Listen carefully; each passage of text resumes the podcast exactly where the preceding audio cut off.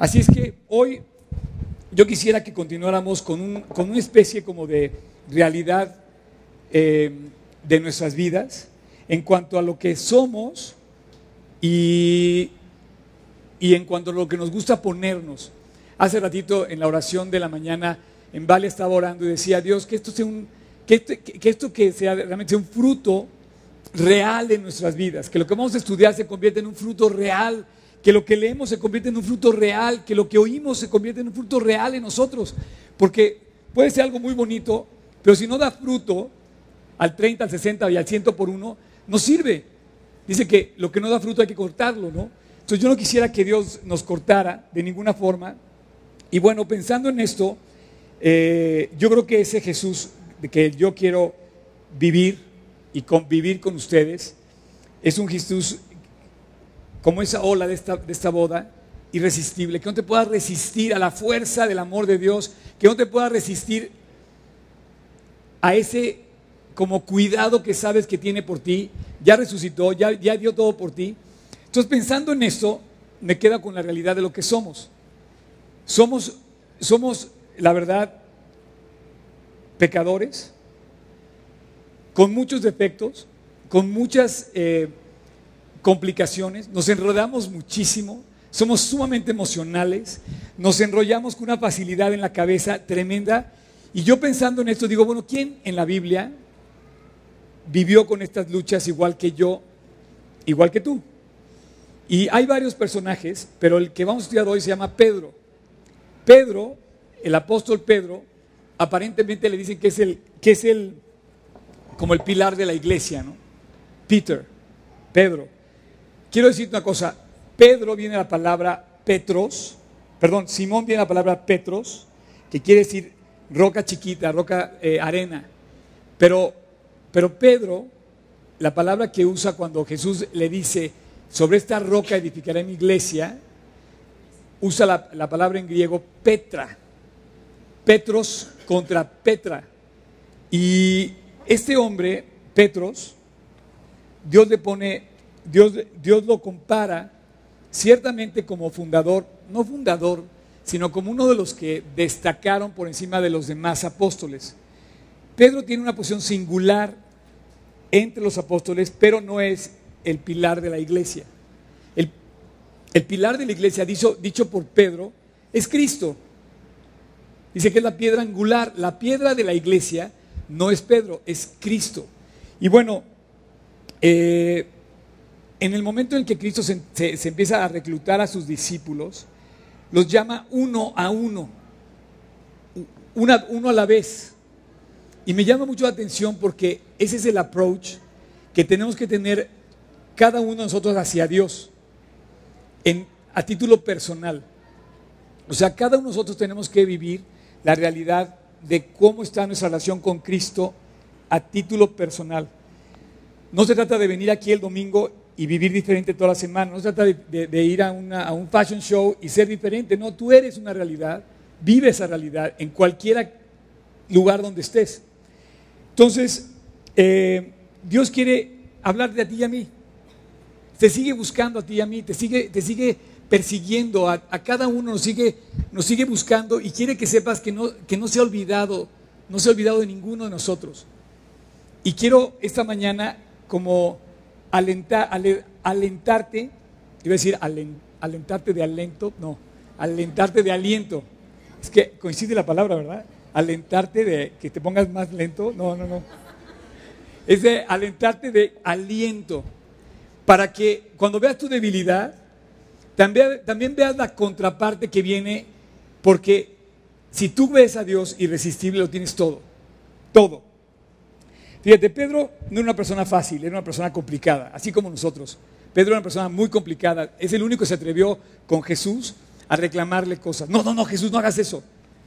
Pero también Dios tuvo un trato hacia él especial, como que nunca se dirige tanto a los demás como se dirige a Pedro, tanto para alentarlo y, y, eh, apreciar su trabajo, lo que él reconoce, como también como para reprenderlo. O sea, en ese trato, Pedro es una persona singular en la Biblia. Y yo quisiera que nos enfocáramos un poquito pareciéndonos a él, que tuvieras tu debilidad entre la emoción que él tenía, entre la, sensibilidad que él tenía, entre la falsa, por ejemplo, no era modesto, para nada. Él era de los que iban, no, yo sí puedo. Por ejemplo, era impulsivo. Él primero actuaba y después pensaba. No sé si a ti te pasa lo mismo. Primero vamos, corremos, hacemos y, oye, no, la regué, ¿no? Este, y lo vemos en todo lo que hacía, por ejemplo, cuando, cuando, cuando Jesús los llama, él tira las redes y corre con Jesús. Entonces, a, mí me, a mí me comparo con él porque esa emoción de tomar la decisión de ir con Dios, fíjate vamos a empezar a meter en el tema. Tú y yo podemos estar deseando entrar en una relación con Dios y a lo mejor tienes ese deseo por unos días, pero después empiezas a enfriar y así como el espectro de nuestra Biblia va a empezar a bajar, ¿no? Así los niveles de Biblia y va a subir el nivel de Biblia.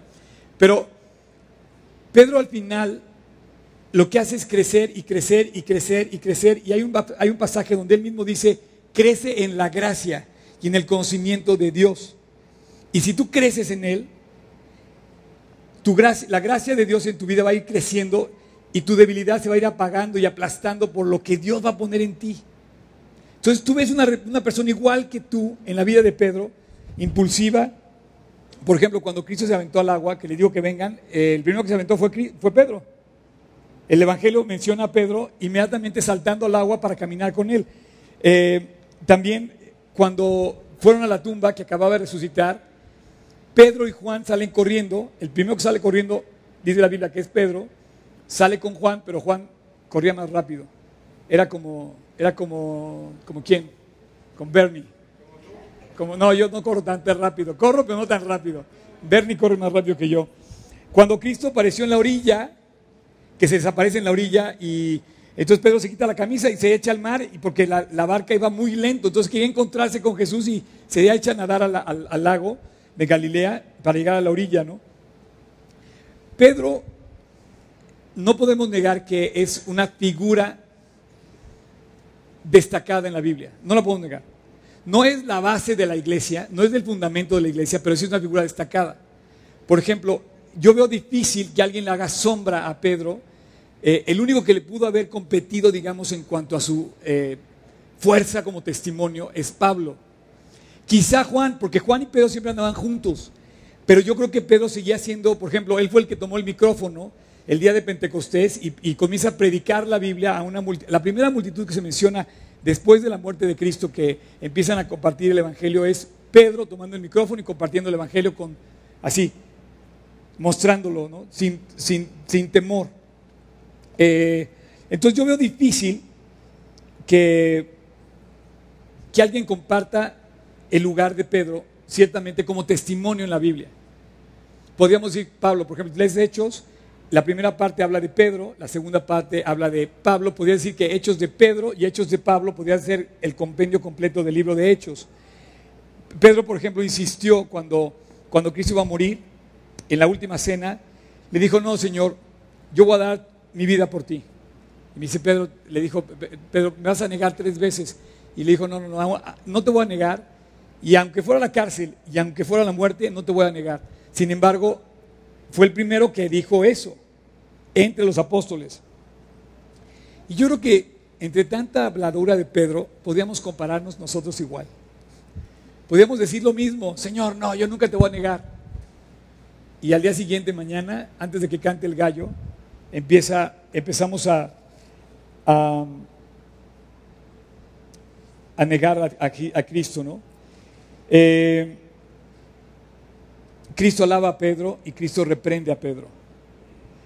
Cristo le, le, echa porras, pero también lo reprende con amor en muchas veces. Y vamos a ver hoy, esta, esta mañana, una, una parte donde Jesús reprende a Pedro, pero con un deseo de, que tú superes, porque Dios te quiere reprender, es lo que yo quisiera que captáramos. A eso quiero llegar. Si tú ves tu debilidad, Dios no te va a despreciar ni te va a rechazar. Pero nosotros cuando vemos nuestra debilidad, nosotros nos despreciamos. Es como, por ejemplo, cuando de repente empiezas a tener broncas con tu hijo. No, no, no, este cuate es un rebelde y es todo complicado y empiezas a tener como esa lucha con tu hijo. Sin embargo, ese hijo se puede convertir en un científico brillante o en una persona exitosa en otra área. Eh, lo vemos, por ejemplo, en, la rebeldía de Bill, ¿no? ¿Cómo se llama? Steve Jobs, por ejemplo. Siempre se, vuelve brillante, pero era una persona como rebelde, ¿no? En su ser, y se vuelve brillante. ¿Qué es lo que pasa contigo entonces? Y yo quiero compartirte esta mañana que Dios va a probar su éxito. No va a probar de que si funciona, va a probar de corroborar. El éxito de Cristo está en el éxito que tenga en tu vida. El éxito de un drogadicto no es que sigan las drogas, sino el éxito es de que Dios puede hacer en él lo que no puede hacer esa persona. El éxito del maestro se va a probar en el comportamiento y en el éxito del, alumno. Y yo así pienso que me voy enfrentando a la vida y veo tantas complicaciones con mi ser. Yo iba esta fin de semana, la semana pasada, que la verdad iba, iba con mi tiempo, un tiempo muy especial con Dios. Y yo le pedía, desde el fondo de mi corazón, yo le decía a Jesús, le decía a Dios, yo sí quiero vivir y hacer, hacer mi relación contigo irresistible. Dios, no quiero que nada compita contigo en mi vida. Nada. Quiero, quiero caminar por la vida sin que un enojo me moleste, sin que una deuda me estorbe, sin que una injusticia me frustre o me amargue. ¿Y cómo haces eso solamente cuando Cristo es irresistible? Y Pedro, Pedro tenía todo para ser un amargado. De hecho, si comparáramos la amargura de, Judas y de Pedro, podríamos decir que Judas sí se amargó y se colgó. Y Pedro lo que hizo fue ir con Cristo, se arrepiente, le pide perdón y se restaura su vida para ser una persona útil. Y entonces vemos el éxito del maestro en la actitud y el corazón del discípulo y del alumno, saliendo de una persona que no valía nada, que él sabía que no valía nada, y lo expresa y dice, es mi maestro lo que está haciendo en mí, es, a quien, en quien yo creo. Eh, ¿Ya me cacharon por dónde voy? Bueno, ¿esto qué quiere decir? Que así como tú tienes y yo muchos defectos, también tenemos un gran potencial, pero que solamente se va a descubrir en la medida que tú realmente le creas a Dios. Eh, estamos empezando con, como decían Valia, con varias sorpresas, ¿no? La sorpresa más grande quizás es que ya iniciamos cada vez con más formalidad la reunión de los sábados. El sábado eh, quiero hacer una, reunión porque pues como ya no cabemos, entonces estamos ampliando el, espacio. Entonces los sábados a las seis nos estamos reuniendo también. Y ayer nuestro predicador estelar decía que eh, estamos acostumbrándonos a errores y caemos otra vez en el error. Por ejemplo, el otro día me decía una persona, eh, oí una conversación que decía, oye, es que en Veracruz son muy mal hablados. Y otra persona de Veracruz me decía, no, es que no, no todos los de Veracruz hablan mal. O los del norte todos toman cerveza, ¿no? Pues, o, qué sé yo, ¿no? O sea, o, mi familia es este, impuntual. Y nos vamos como adquiriendo una estructura, bien dice el dicho de eh, cría fama, o sea, y, ya, te, ya te ubicas en eso, ¿no? Pero ¿cómo rompes eso? Dios tiene, una, Dios tiene un potencial encima. Bueno, la forma de romperlo es a través de la gracia de Dios. La gracia de Dios es algo que el diablo lo va a querer gastar en ti, como cuando te dice, ve a la Biblia, ve a, la oración, ve al estudio de la Biblia, y el diablo dice, no, eso no sirve. Entonces lo desgasta para que ante ti no tenga valor. Y aquí me acuerdo de las palabras de Juan Manuel, mi pastor, esta semana tuve una, reunión muy padre con él y él no se dio cuenta, pero a mí me impactó mucho algo que él dijo y se los quiero compartir. Él dice que, él dice que si tú tienes un, es evidente que cuando te van a saltar, van a saltar a la persona que trae el, el reloj más caro. O sea, van a ir primero por el reloj más caro que por el que trae una Mickey Mouse, ¿no? Bueno, ahora de Mickey Mouse también hay unos muy caros. Pero no sé si me explico. El diablo te va a hacer creer, o más bien te va a robar lo valioso que tienes. Oye, mi estudio de la Biblia, no, ¿sabes qué? Eso no sirve. Mejor vete a trabajar y trabaja duro porque pues la Biblia no te da nada. Pues, ¿quién sabe? Más bien yo diría que es al revés. Que busques primero el reino de Dios, lo demás viene, ¿no? Bueno, vamos a entrar aquí en la y vamos a ir eh, compartiendo esto de Pedro. Eh, me encanta porque lo exitoso del maestro se ve en los alcances del alumno. Piensa un poquito en lo que te acabo de decir. Jesús quiere probar su éxito en ti, pero no de probar a ver si funciona, no, de demostrar como testimonio que tú eres una criatura cambiada, transformada por Cristo, y en ese éxito va a poder lucir el Evangelio en ti. Ok, Lucas 22, esta escena que tú ya conoces, dice, pero una criada, al verle sentado al fuego, se fijó en él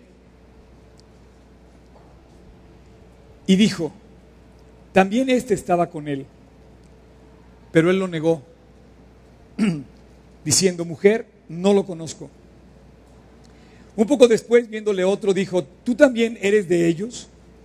Y, Pedro, Pedro dijo, hombre, no lo soy. Como una hora después, otro afirmaba diciendo, verdaderamente también este estaba con él, porque es Galileo. O sea, aquí estaban pasando muchas cosas. Estaba pasando la visión, premonición, advertencia, profecía, como lo quieras llamar, que Cristo decía, me vas a negar antes de que cante el gallo tres veces. Y las tres veces se acercó el diablo a susurrarle a Pedro todas estas cosas. Y se las robó. Se las robó.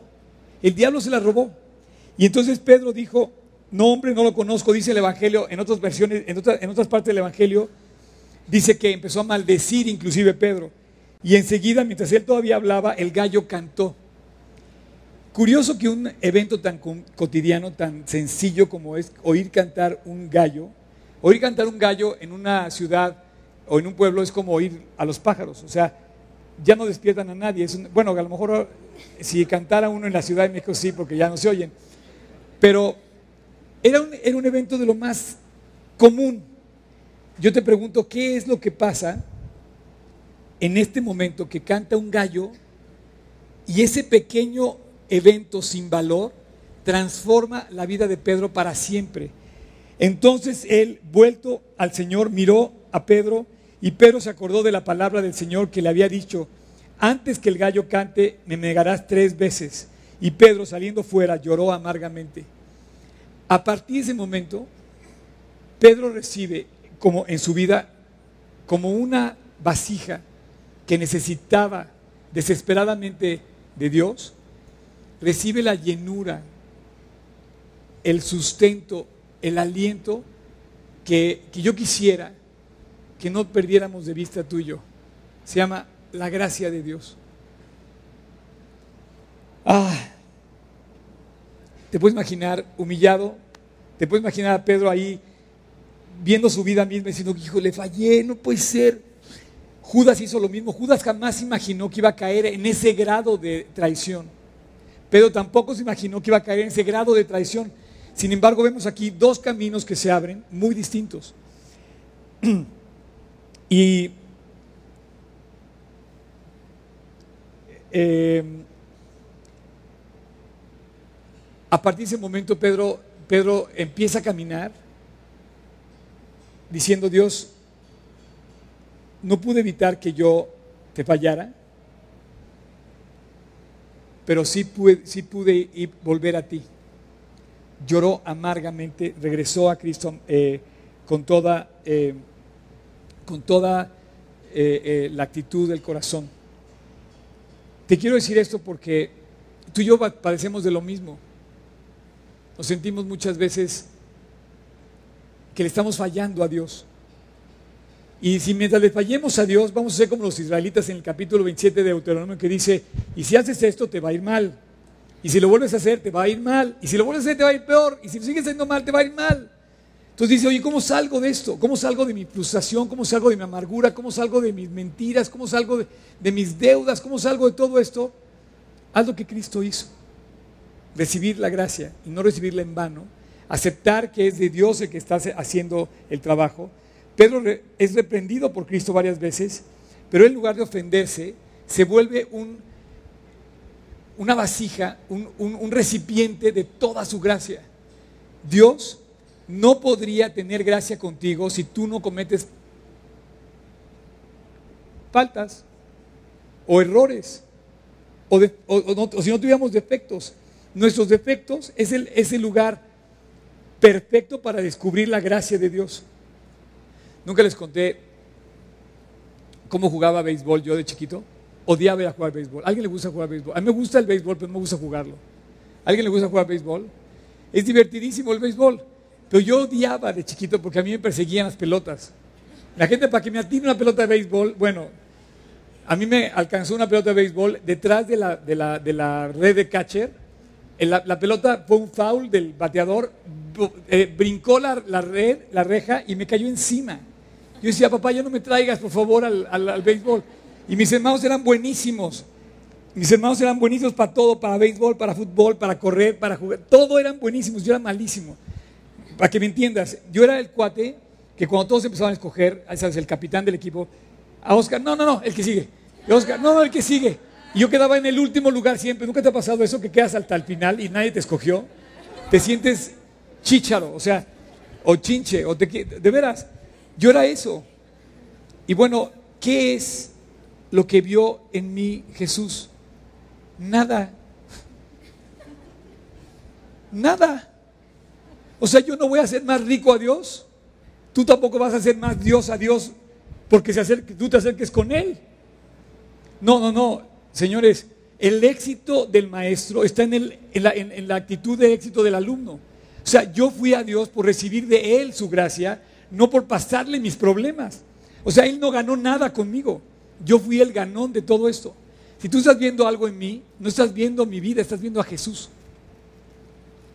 Por favor, no lo tapes, no lo escondas. La gente tiene que verlo. No vas a ser tú el que va a hablar, lo va, lo va a hacer Dios. Pero para esto tienes que ver a un Dios irresistible. Ok. Pedro no veía cuando estaba en la hoguera, cuando Cristo estaba ahí eh, en el patio de Caifás y estaban, no veía a Dios irresistible, lo, negó. Evidentemente no lo vio irresistible. Entonces, él mismo dice, en la primera carta de Pedro, capítulo 2, él mismo aclara que él no puede ser, no es capaz de ser cabeza de la iglesia. ¿Cómo puede la gente confundir a Pedro o cómo puede confundir a María con el lugar que no tienen en la Biblia y que no tiene con Dios? Entonces Pedro dice, acercándoos a él piedra viva, escogida ciertamente, perdón, desechada ciertamente por los hombres, mas para Dios escogida y preciosa. Subraya, Tocayo, por favor, la palabra preciosa. Piedra preciosa, solo Cristo. Vosotros también, como piedras vivas, como petros chiquitos, como petros, sed edificados como casa espiritual, sacerdocio santo, para ofrecer sacrificios espirituales aceptables a Dios solo por medio de Jesucristo. Versículo 6, por lo cual también contiene la escritura, fíjate bien, he aquí pongo en Sion la principal piedra del ángulo. No soy yo, dice Pedro, la principal piedra del ángulo es escogida y preciosa. Puedes volver a poner otra vez subrayado preciosa. Y dice, y el que creyere en él no será avergonzado. ¿Sabes qué? Yo llevo 34 años creyendo en Cristo y la verdad, lejos de avergonzarme, cada vez deseo usar más este atuendo, no solamente por fuera, sino también en el corazón. Y bueno, llegamos a este versículo 7. no sé si es porque es el 7 o no sé, pero... Y dice, para vosotros pues, los que creéis, Él es irresistible. Para los que creen en Él, Jesús no hay nada que, tenga competencia. Él es precioso, Él es absolutamente precioso. Yo no sé cómo lo estás viendo, pero la medida de, de Pedro, Pedro estaba descalificado, lo negó. Se pudo haber ahorcado igual que Judas. No, evidentemente dice, yo no tenía nada que dar. Él me transformó. Lo que soy ahora es porque Él es precioso para mí. No, ahí sí veo a Pedro predicando de una manera increíble. Dice, entonces nos alcanza y nos dice, para vosotros pues, los que creemos, Él es precioso. Yo le podía poner ahí irresistible. ¿Sabes quién también vio así a Dios? Jeremías. Dice que trató de sufrir el fuego, dice, y, le, y oí y dije, no voy a hacer nada, no voy a decir nada, no voy a volver a hablar de Cristo. Y traté de sufrirlo y no pude. Había un fuego en mí que me impedía dejar de hablar, de compartir de Él. Era irresistible. Pero, pero para los que no creen, la piedra que desecharon los edificadores, la petra que desecharon los edificadores, ha venido a ser cabeza del ángulo. Piedra de tropiezo y roca que hace caer, porque tropiezan en la palabra siendo desobedientes, a lo cual fueron también destinados. Mas vosotros sois linaje escogido, real sacerdocio, nación santa, pueblo adquirido por Dios, para que anunciéis las virtudes de aquel que os llamó de las tinieblas a su luz admirable. Pedro no dejó de hablar, Pedro no dejó de compartir el Evangelio. Yo pienso que Pedro también era como nosotros en el sentido de ser muy consciente de su maldad. En este pasaje que vamos de leer, él expresa que lo precioso de su vida depende de Dios. Y yo creo que tú y yo somos conscientes cuando estamos fallando, cuando estamos faltando a la realidad de Dios. Y él descubrió algo que yo quisiera que, tú y yo descubriéramos también. Él describió, él, él descubrió algo que pienso que es una que es algo clave en nuestra vida. Tenemos muchas carencias, tenemos muchos defectos, tenemos mucha necesidad, tenemos muchos problemas, pero tenemos la gracia de Dios.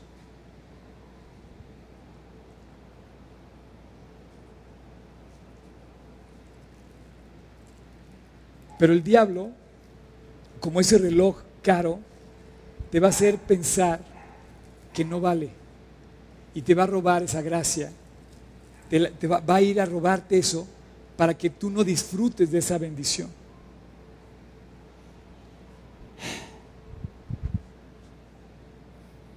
Pedro fue consciente de, su maldad cuando le dice, Señor, aléjate de mí porque soy hombre pecador. ¿Nunca te has sentido así? De que dice, oye, no, yo no puedo ir al estudio de la Biblia porque voy a afectar con, estoy tan mal que voy a afectar con mi presencia el estudio de la Biblia. Hay gente que no viene al discipulado, pero dice, ¿sabes qué? Me he portado mal, entonces no quiero ir porque es cuando más lo necesitas. Cuando más mal estamos, es cuando más necesitamos acudir a Dios. Pero pensamos que no, pensamos que vamos a afectar. No, tú afectas a la persona cuando tú no vuelves a Dios y la afectas. Pero cuando vuelves a Dios, aunque estés en camino de regreso y vengas de, un, evento equivocado, o sea, te vuelves un aliento para los demás. Porque Dios no ha terminado la historia todavía. Todavía tu historia y la mía continúan. Fíjate que eh, ciertamente en, tres semanas, poquito menos, cuatro semanas, poquito menos, voy a cumplir 54 años. ¡Woo! ¡Bravo! No, ya no, ya no tengo tantos fans como antes. Bueno, el caso es que, el caso es que, te digo esto porque, porque se acerca un tiempo en donde eh, pensarías, podrías pensar que ya, ya eres capaz de hacer ciertas cosas y otras no. Y sí, a lo mejor ya no puedo hacer ciertas cosas. Pero lejos de pensar que mi vida está acabada, Estoy pensando que está comenzando. Yo no sé si mañana me llame Dios y no llegue ni siquiera a mi cumpleaños, porque eso puede pasar. Y si me llama Dios ahorita, como decía Pablo, el morir es ganancia. ¿No? Pero si no me llama y me deja 54 años más de vida, yo no quisiera quedarme donde estoy. Yo no me quisiera conformar, ni tampoco quisiera limitarme a, los defectos que tengo ahorita, sino quisiera superarlos y seguir adelante, corriendo la carrera que tengo por delante, puesto los ojos en Jesús. No sé cómo te sientas, pero hay gente que se siente acabada a los 16. Hay gente que se suicida terriblemente, se sienten muy mal a los 16 años. De hecho, esa era mi historia. Yo los 16 era un hombre amargado. Bueno, un chavo. Estaba amargado. Hablabas conmigo y solamente te hablaba de amargura. Solamente te, solamente te compartía cosas así. Y bueno, Dios va a probar su éxito en ti. Y todavía no termina la historia. Entonces vemos a un hombre, a Pedro, revelándonos su secreto. Y dice, piedra escogida y preciosa. Para los que creemos, Él es irresistible. Su secreto lo sigue explicando en la segunda carta de Pedro. Así que vosotros, oh amados, sabiéndolo de antemano, guardaos. Cuídense. No sea que arrastrados por el error de los inicuos, caigáis de vuestra firmeza. Antes, crece en la gracia. Él había sido un receptor de gracia y dice, es lo que tenemos que hacer. Necesitamos seguir creciendo en la gracia. ¿Qué es la gracia, la lectura de la Biblia, la oración, esta reunión, tu discipulado, el compartir a Cristo, cantar. Por ejemplo, cantar, cuando tú expresas una alabanza, quién sabe si vas a resultar un muerto, como lo hizo Jesús justo antes de resucitar a Lázaro. Antes de entrar a resucitar a Lázaro, él hizo una oración donde dice, Padre, te alabo y lo hago no por ellos, no por, no por tú y yo, sino hago por ellos, para que el mundo vea, para que el mundo conozca que tú me amas y que escuchas la oración. Hay un poder especial en la gracia, hay un valor muy grande en tu discipulado, hay un valor muy grande en la palabra, hay un valor muy grande en la oración, hay un valor muy grande en tu relación con Cristo que el diablo te lo va a querer robar. No vayas al estudio, no leas la Biblia, no ores, pues nunca vas a ver la gracia de Dios en ti. Crece en la gracia. ¿Puedes subrayarlo, Tocayo? Creced en la gracia y en el conocimiento de nuestro Señor Jesucristo. A Él sea la gloria por los siglos de los siglos. Amén. ¿Quieres pasar, Neto? Pero, pero ponte, pues toca algo más alegre, porque estás un poco dormido. Un aplauso para Neto. ¿Sí vas a correr conmigo o no? También va a correr. Bueno, es que el día de mi cumpleaños, ah, voy a aprovechar para decirles, eh, la sesión de la mañana la voy a tener que suspender porque me gustaría correr con los que quieran. Vamos a unas camisetas especiales. Y bueno, vamos a una carrera, aprovechando que hay una carrera por aquí. Entonces vamos a correr. Los que no quieran correr, pues igual caminar. Los que quieran correr, pues que corran. Y, este, y después vamos a tener una sesión especial de Día de las Madres a las once y media aquí eh, ese día. Estamos preparando algo especial y bueno, y, bueno, a lo mejor está muy mal que corra, pero también se me hace padre correr con Cham, contigo también. No, medio maratón no, sería máximo 10 kilómetros. Dice, está en más riesgo un discípulo que un creyente común, así como está en más riesgo el que trae un reloj valioso que el que trae uno sin valor. Juan Manuel de León. Cuando dijo esto, se me quedaron grabadas sus palabras, dije, claro, o sea, el diablo va a venir por lo que vale. Y si tú estás haciendo lo que vale, va a venir a robar tu relación con tus amigos, con relación con tu pareja, tu relación con tus maestros, tu relación con Dios. Y la va a querer robar. Y va a querer afectar esa relación. Por favor, crece en la gracia. No, no, aunque hayas cometido un error, es el momento de regresar a casa. Y mira, quiero terminar con este pasaje que está también en, en Lucas. Dice,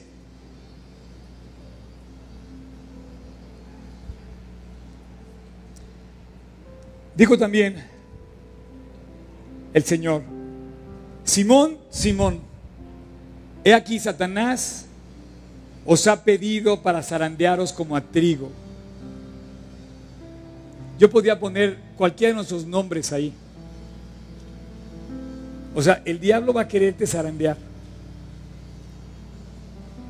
Nada más que la segunda parte del versículo está increíble. Pero yo he rogado por ti.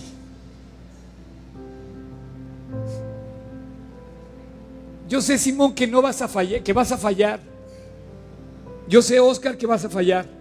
Yo sé que tenemos problemas, yo sé que tenemos dificultades, yo sé que no hemos visto a Jesús irresistible, pero yo, adelantándome a tu problema, dice Cristo, he rogado por ti para que tu fe no falte. ¿Sabes qué más increíble? Jesús prometió que iba a morir, pero también prometió que iba a resucitar. Y en esa, y en esa, y en esa promesa de, de morir, trágica, horrible, dijo, la victoria no está ahí, la victoria está en la resurrección. Entonces como que, como que Dios dice, mira, vas a fallar, pero hay un regreso a casa. Hay un camino abierto de regreso. Está la puerta abierta. Quiero que vengas otra vez. Yo he rogado por ti para que tu fe no falte. Y ve lo que dice la segunda parte. Y una vez que regreses, vive para Él.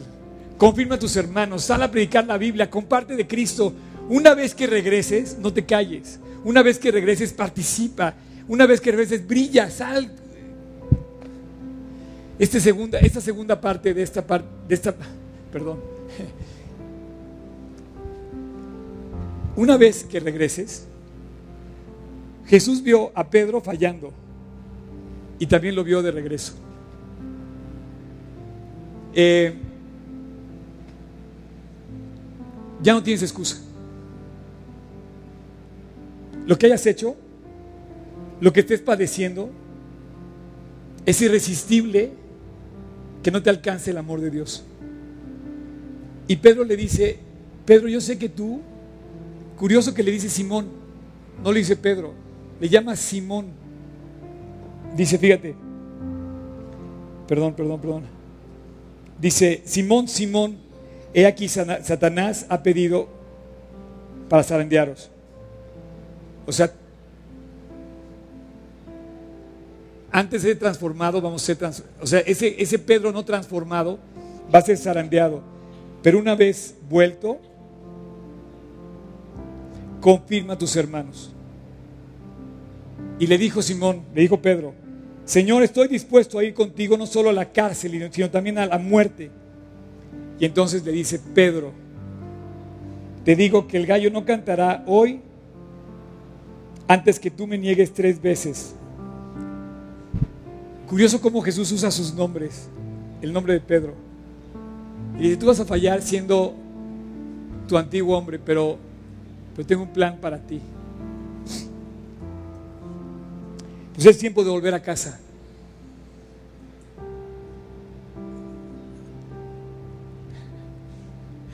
Es como, es como aquella escena, eh, no sé si han visto, no me gusta hablar de películas, la verdad, porque pero una vez vi la película, una, película que se llama Mateo, quizás tú la has visto de una serie de Cristo. El cuate que hizo el personaje de Cristo nunca más volvió a filmar nada porque fue tan tocado por el personaje que hizo que nunca más quiso filmar nada y se dedicó a predicar la Biblia. Él, fue Cristo en la, en la película. Y la última escena te la voy a contar. Qué mala onda porque les voy a contar la última escena. Con lo que cierra la película, aparece Cristo resucitado con una sonrisa irresistible y el cuate voltea a la cámara y nada más hace, ven.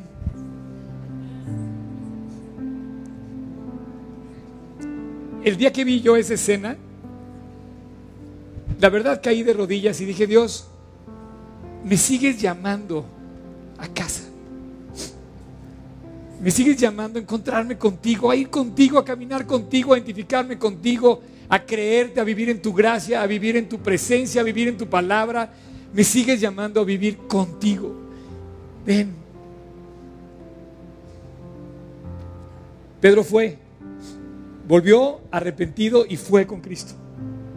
Ya no lo tenía físicamente, solamente le podía, podía seguir creciendo en la gracia. Judas no. Judas ya no regresó. Y de repente ves a Cristo llamándote y te vuelves un seguidor de Él. Y dices, ¿qué te dio? Pues no sé, pero, pero para nosotros los que creemos Él es precioso. Te que te pongas de pie y vamos a hacer una oración para terminar.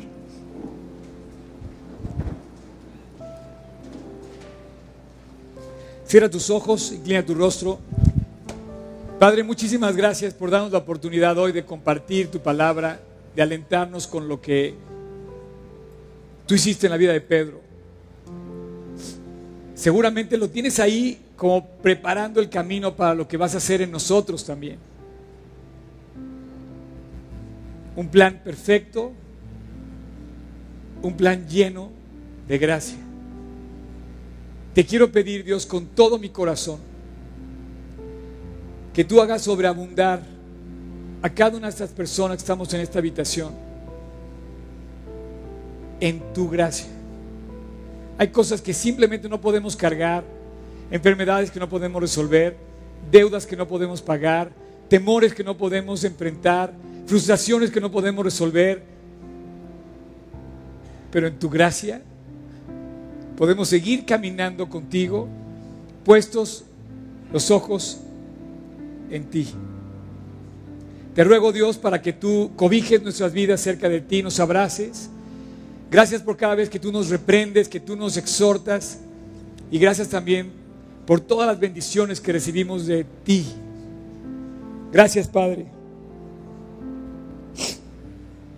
Y así como estás, con los ojos cerrados, si tú estás aquí por primera vez, Solamente quisiera pedirte a título personal, mantén tus ojos cerrados, si tú no te has reconciliado con Dios, no le has pedido perdón, si tú no has entregado tu corazón, es el momento de hacerlo. Ya no te resistas más.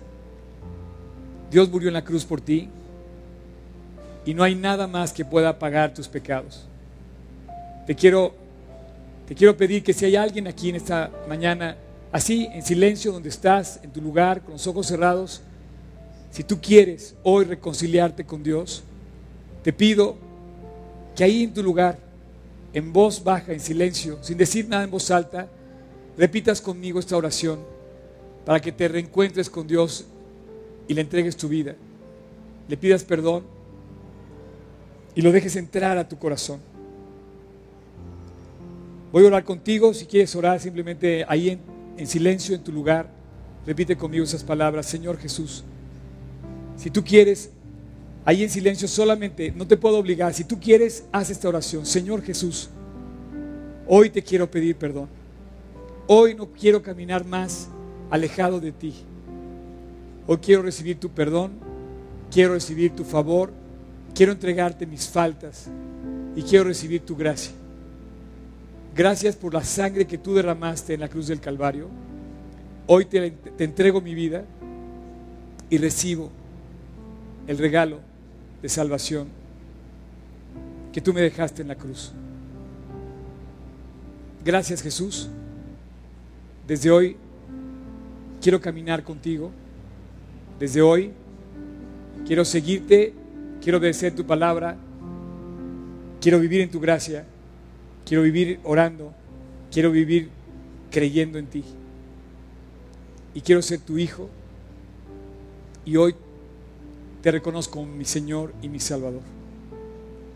Entra a mi corazón, Jesús. Te lo pido en tu precioso nombre. En el nombre de Cristo Jesús. Amén. Pues muy bien. Eh, me encanta me encanta hablar de Cristo porque siempre puedes hablar de Él como, como una fuente inagotable. Eh, no sé si tú vayas a ser un gran predicador o vayas a ser un predicador eh, quizás silencioso a través de una ofrenda o de las oraciones. Pero me gustaría, sí me gustaría que manifestaras algo ahorita. Me gustaría que si hoy invitas a Cristo a tu corazón, levantaras tu mano y dijeras, yo me reconcilié hoy con Dios, le entregué mi vida. Y bueno, si alguien hizo esta oración conmigo, me gustaría que levantara su mano. Gracias a Dios, gracias a Dios. Gracias a Dios, Cham. Eh, ¿Alguien más? Gracias a Dios, gracias a Dios.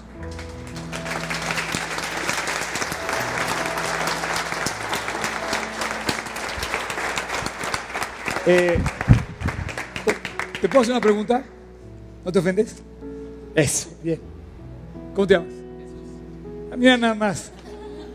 Oye Jesús, te voy a hacer una pregunta. ¿En dónde está Cristo ahorita? ¿Dónde está Cristo ahorita? ¿Aquí dónde?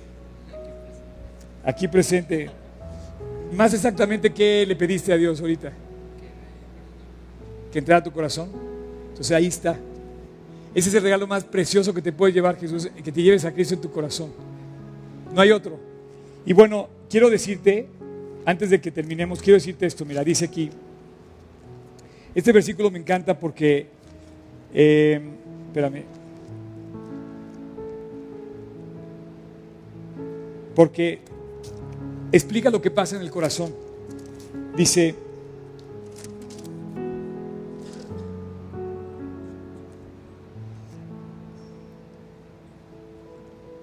os daré un corazón nuevo y pondré espíritu nuevo dentro de vosotros.